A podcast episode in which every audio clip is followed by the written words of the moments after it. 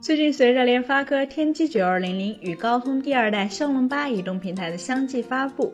整个手机市场很明显活络了起来。各大品牌都在摩拳擦掌，变相的争夺着首发的名号，为全新世代的旗舰产品进行造势宣传。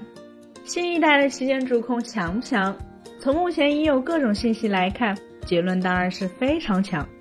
一方面，在新制程、新架构、新技术的加持下，今年年底、明年年初亮相的这一大批新旗舰，普遍会在性能与能效方面迎来巨大的改善。同时，他们的影像、快充体验也有望迎来显著提升。并且特别值得一提的是，从目前已知的几个主流品牌产品规划来看，基本都在新款旗舰机型上倾注了更多的心血，在堆料程度、产品定位上，相比此前明显有所加码。说的更直白点，也就是手机厂商对于这一新平台都更有自信，也更认真的去做产品规划了。而这似乎也从另一个侧面表明，这一批旗舰平台与旗舰机型极有可能会是过去两三年间提升最大、与老产品相比差异最明显的一次升级。然而，在为这些新品欢呼雀跃前，我们也不得不思考一个问题：如果这些进步极大、相当有诚意的新机，恰好无法兼容用户此前惯用的一些外设或是某些日常必备的 App，又该怎么办呢？当然，我们并没有在刻意吓你，因为这确实是摆在面前很现实的一个问题。一方面，自从2022年 ARM 推出新的 V9 指令集后，如今的旗舰 SoC 普遍在架构上都已不完全支持32位 App 了。无论是目前的第一代骁龙八、天玑九千系列，还是刚刚发布的第二代骁龙八或天玑九二零零，都只能在个别 CPU 核心上运行三十二位代码，在性能、能效以及兼容性方面，多少都会有点问题。另一方面，从系统的角度来说，如今谷歌更是在淘汰老代码的道路上狂奔。举例来说，不久前发布的 Pixel 七系列。就已经从系统层面完全封禁了三十二位应用。近期更有消息指出，谷歌方面大概率将会在二零二三年把这一策略进行普及，通过安卓十四彻底砍掉所有 M V 九指令集 CPU 的三十二位应用兼容能力。换句话说，也就是最快到二零二三年秋季。在二零二一年底之后发布的所有高端乃至部分中端机型，就很有可能会变得完全无法运行一些老应用。同时，这也就意味着依赖这些应用的一些老型号智能设备外设也将会变相瘫痪。那么问题就来了，对于消费者而言，这是否意味着就只能够被动淘汰这些应用和设备，去寻求新的替代品呢？乍看之下似乎如此。但如果相关企业足够良心，倒也不是没有回转的余地。在这里不得不提到的一个例子，那就是 Pebble 智能手表以及其所对应的安卓 App。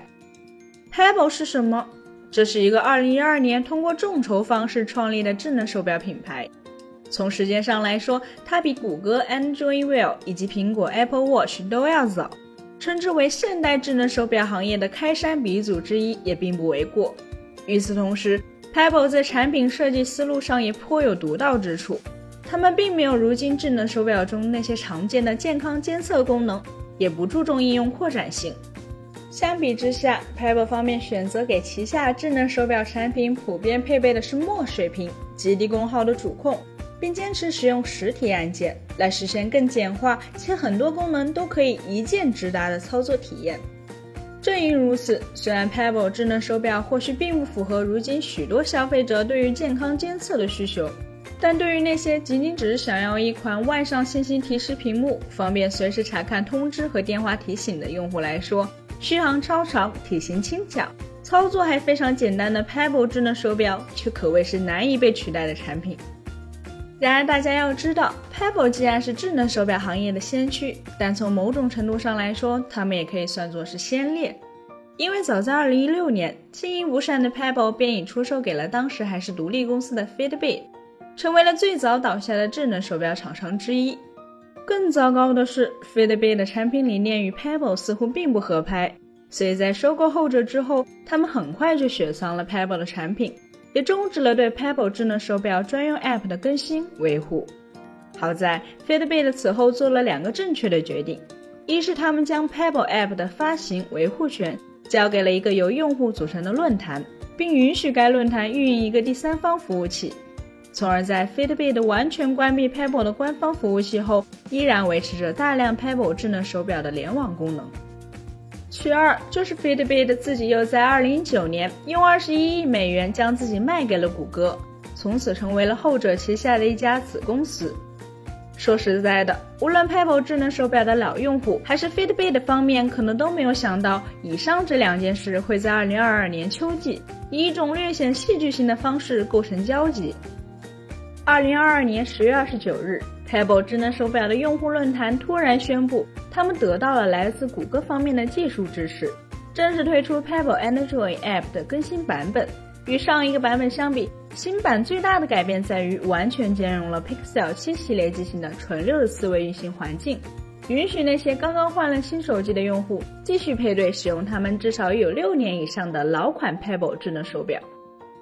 说实在的，如果单纯从商业价值方面来看，谷歌以自身的技术力量去支援一个第三方论坛。以保障一批六年至十年前的古董智能手表能在二零二二年或二零二三年上市的新款安卓机型继续使用，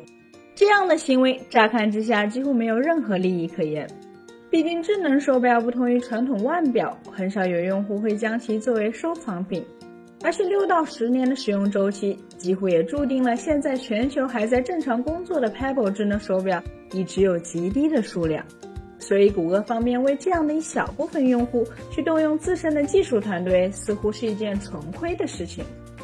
但也正因如此，谷歌此举实际上相当于对其他所有的软件开发商和智能可穿戴设备企业释放了一个信号，那就是不要拿做不到当借口去抗拒安卓的六十四位生态转型。毕竟，就连古老的 Pebble 智能手表都能完全写出符合最新规范的配套 App。其他公司的产品能比 Pebble 更老，软件能比 Pebble App 更难改造吗？说白了，所有那些说转型六十四位很难的开发者，或许都应该反思，到底是重写一版应用本身真的难，还仅仅只是因为技术能力太低或是太懒，所以才不愿意做出改变呢？